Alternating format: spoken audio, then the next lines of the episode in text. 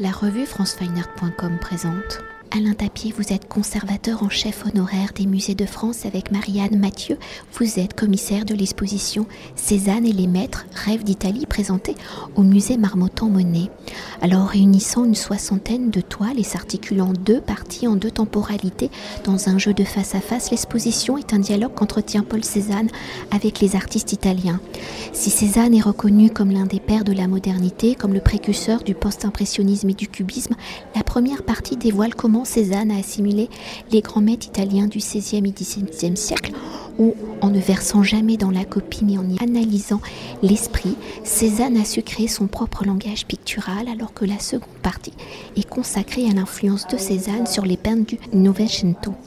Alors par la biographie de Paul Cézanne, on sait que le peintre n'a jamais fait le voyage en Italie, né à Aix-en-Provence, je le rappelle, il quitte sa ville natale en 1861 pour s'installer à Paris.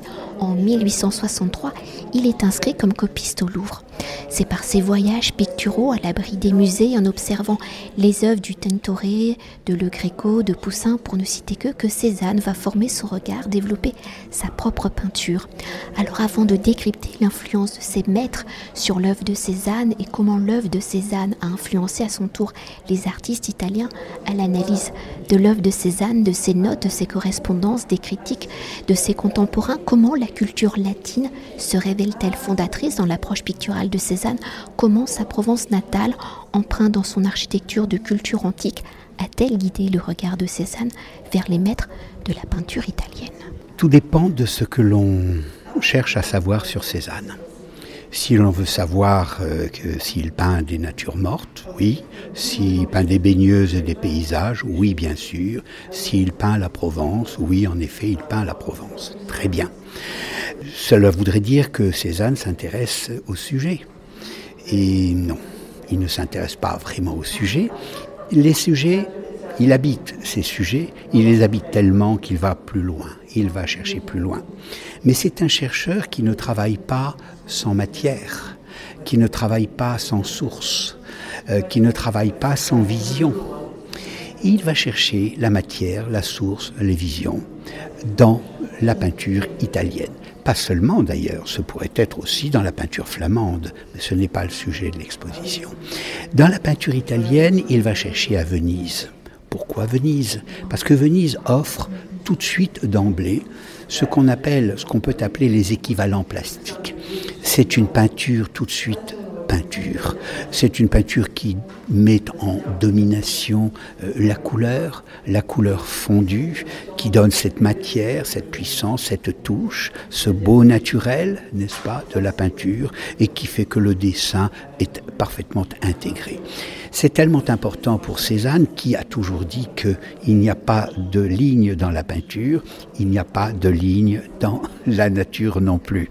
Alors, quand il va au Louvre, ce n'est pas pour copier ni peindre d'autres tableaux, c'est pour les regarder, pour les absorber. Et quand il va s'exercer, ce sera avec euh, la sculpture. Il va dessiner des fragments de sculpture pour apprendre à modeler, à, moduler, comme il dit lui-même, sans pour autant passer par le dessin. Cela veut dire que c'est quelque chose qui est organique. Il travaille de façon organique. Un peintre qui travaille de façon organique, qui va tenter d'exprimer les émotions qu'il ressent d'abord dans la peinture, plus tard dans la nature, euh, qui veut les traduire par des sensations physiques plastiques, c'est un peintre qui est habité par une forme de romantisme.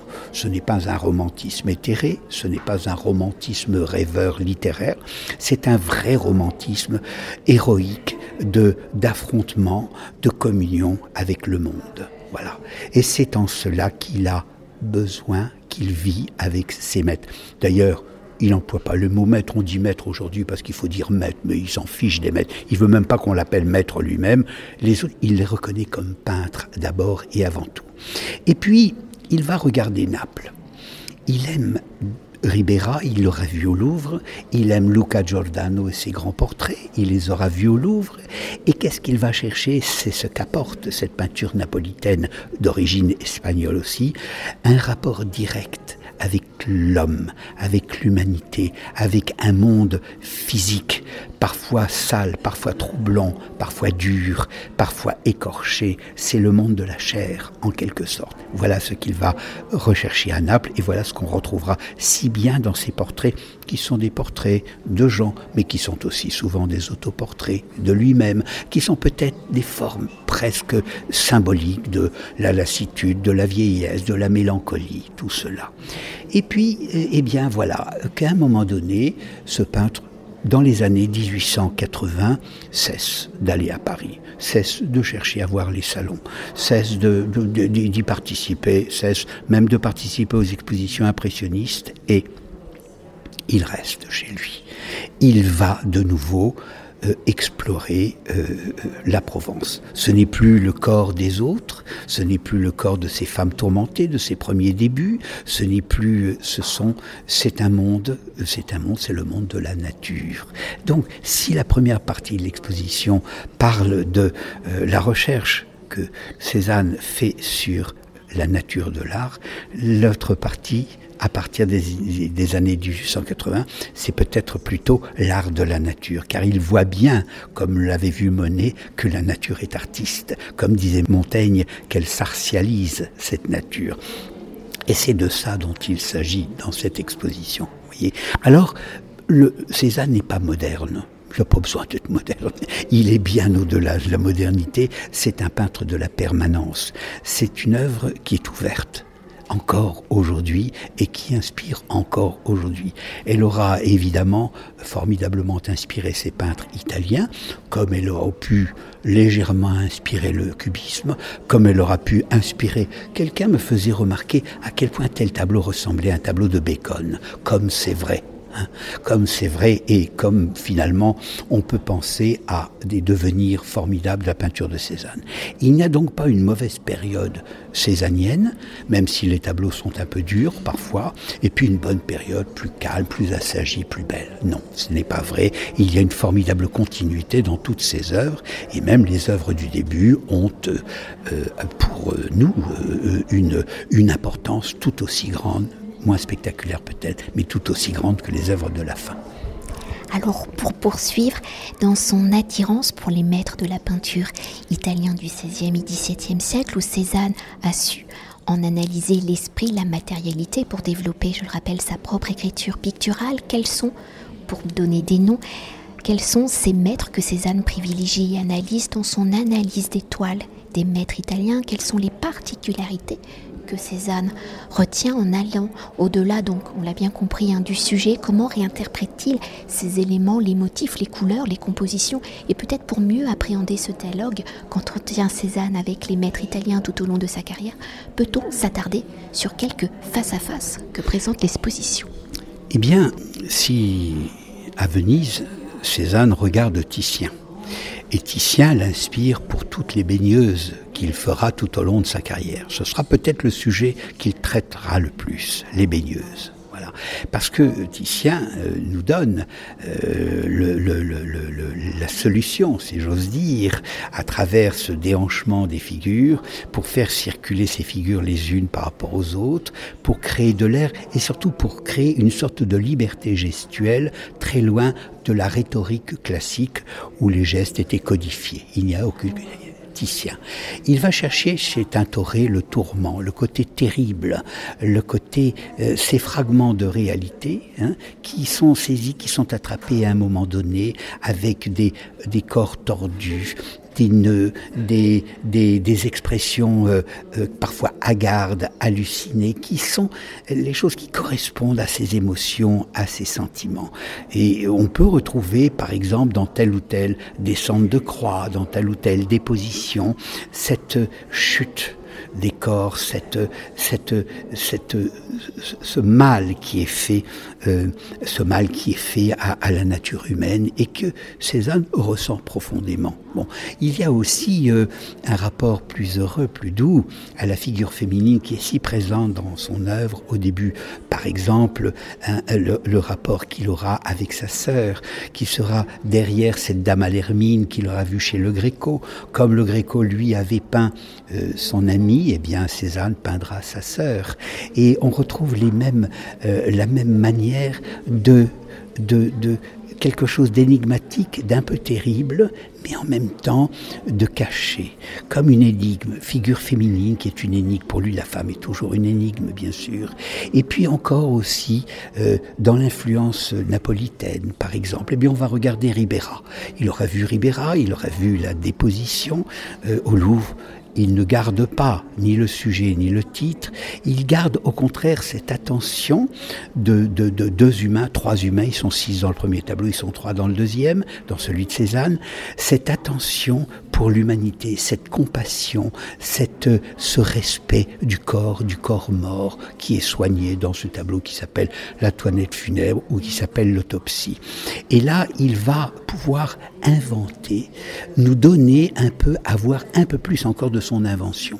Son invention, c'est-à-dire modeler, créer ses masses, euh, de faire en sorte qu'il n'y ait pas de ligne, mais qu'il y ait au contraire des passages dans ces formidables contrastes de lumière, où là on voit bel et bien que c'est la chair qui parle, c'est la chair qui devient le sens, n'est-ce pas? Et encore et toujours avec Luca Giordano, euh, qui est le peintre euh, d'une très belle série comme Ribera des philosophes, de ce que j'appelle des portraits de la pensée. Eh bien, le, jardinier Vallier qui va peindre toute une grande partie de sa carrière et jusqu'à la fin de, sa vie, ce jardinier Vallier, c'est aussi un portrait de la pensée. C'est un homme qui est à la fois entre le, néant et l'immortalité, comme disait son, ami, son jeune ami Joachim Gasquet. C'est en même temps l'autoportrait du peintre. D'ailleurs, souvent, il prend la place dans un miroir pour poser quand le jardinier n'est pas, là où il est malade. Et puis, c'est en même temps un marin. Et puis, cela continue comme ça avec euh, la peinture, en particulier la peinture de Poussin, qui viendra, euh, je dirais, euh, le soutenir lorsque de ce corps euh, féminin, de cette nature de la peinture, au départ, il passera vers euh, la peinture la peinture de la nature, euh, vers, eh bien, finalement, la nature est art déjà. C'est Montaigne qui le dit, je le répète, la nature est art. Et alors, c'est ce qu'il va capter, n'est-ce pas, dans cette nature, nature unique. Elle est, elle est totale, elle est immense, elle est, c'est, la Provence. Elle est en même temps microscopique dans tous ses détails. Et ce détail, cette, cette manière de travailler les micro-organismes, ce sera cette nouvelle touche qui sera la sienne. Et Poussin viendra euh, l'appui. Alors, un Poussin... Euh, avec euh, euh, la pastorale, l'ingénuité pastorale, la fraîcheur pastorale, mais aussi un Poussin qui, à travers les figures bibliques ou les figures, ou les figures mythologiques, eh bien, viendra amplifier la parole poétique. Et pour continuer, toujours pour s'attarder sur un aspect de l'écriture picturale de Cézanne où l'espace et les formes naissent donc de la couleur, où il remplace le modelé par la modulation des couleurs dans cette approche de la couleur devenant ainsi prioritaire. Vous l'avez déjà dit sur le dessin, quel est l'impact justement de la peinture de ces maîtres italiens du XVIe et XVIIe siècle et comment Cézanne réinterprète-t-il, saisit-il tous les enjeux de la couleur? C'est très compliqué et c'est très simple c'est plus qu'une réinterprétation. Euh, c'est une matière, euh, c'est un, une énergie, ce sont des lignes de force, et il va recomposer, il va reprendre toute cette matière. C'est pourquoi un sujet très profane comme la femme étranglée peut venir d'une déposition de croix, parce qu'on y trouve les mêmes organismes. Vous voyez, c'est l'organicité qui compte encore. Je donne souvent cette image, quelqu'un va donner une forme, puis elle aura eu un moule quelque part, elle aura une origine. L'origine disparaît, il ne reste plus que la forme, mais on a le souvenir on a le souvenir dans l'œuvre de Cézanne de ce qui est possiblement l'origine de ce tableau. Et quand on connaît le tableau, comme la, déposition de, de Ribera, on dit Ah, ça vient de là. Mais en fait, le tableau qu'il produit est aussi éloigné de celui qu'on connaît qu'il est éloigné d'un tableau que l'on ne connaîtrait pas, mais que l'on imaginerait, que l'on devinerait. Et bien souvent, Cézanne rêve c'est le mot qu'il emploie. Il rêve de peinture. Et c'est avec cette imagination, ces rêves, qu'il va construire ses propres tableaux. Mais le même, le mot construction n'est pas bon, qu'il va les composer. Voilà, qu'il va les composer, qu'il va euh, les mettre en place de cette façon organique.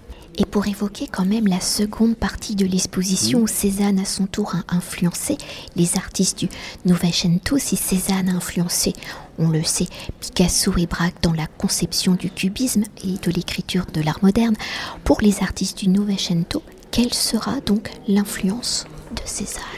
Si, en regardant euh, le rapport que ces artistes italiens ont avec Cézanne, il est très intéressant euh, de réexaminer le rapport que Cézanne a, entretient avec les artistes que l'on dit cubistes euh, ou qui l'ont suivi. Et l'on verra que si on étudie bien Cézanne, ce n'est pas ce que l'on croit. Ce n'est pas un artiste moderne, Cézanne, car ce n'est pas un peintre qui s'appuie sur des ruptures. Les ruptures sont nécessaires dans l'art, il ne s'appuie pas sur les ruptures. Il joue au contraire de toutes ces continuités qui vont bien au-delà de lui, n'est-ce pas? Donc, euh, euh, avec les, artistes italiens l'ont fort bien compris, qui sont restés totalement eux-mêmes à travers des dispositions césaniennes. Très simples, ce sont les mêmes que les leurs dans leur pays. Ce sont les roues ce sont les frondaisons, ce sont les bâtisses qui émergent des arbres, ce sont les collines, les montagnes, c'est les mêmes choses. Sauf que ce naturel césanien, cette physique euh, euh, un peu tremblante, tellurique, euh, toujours un peu volcanique, toujours un peu terrible aussi chez Cézanne, chez eux, ça n'existe pas d'une certaine manière.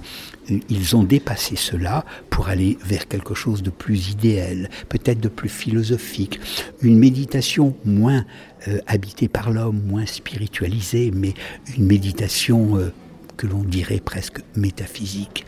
Et si Cézanne est un peintre qui a pu euh, nous montrer que la peinture se touche, mentalement bien sûr, mais c'est la dimension tactile de l'œuvre, eh bien, ces artistes italiens, en particulier Morandi, vont nous montrer comment nous allons plutôt vers l'écoute avec eux, c'est-à-dire vers le silence. Voilà. Et c'est ce qui euh, montre que la leçon césanienne, si tant est qu'il y ait une leçon, euh, peut euh, se faire sans altérer la profonde invention et la profonde originalité de ces artistes du Novecento. Merci. Cet entretien a été réalisé par franceweiner.com.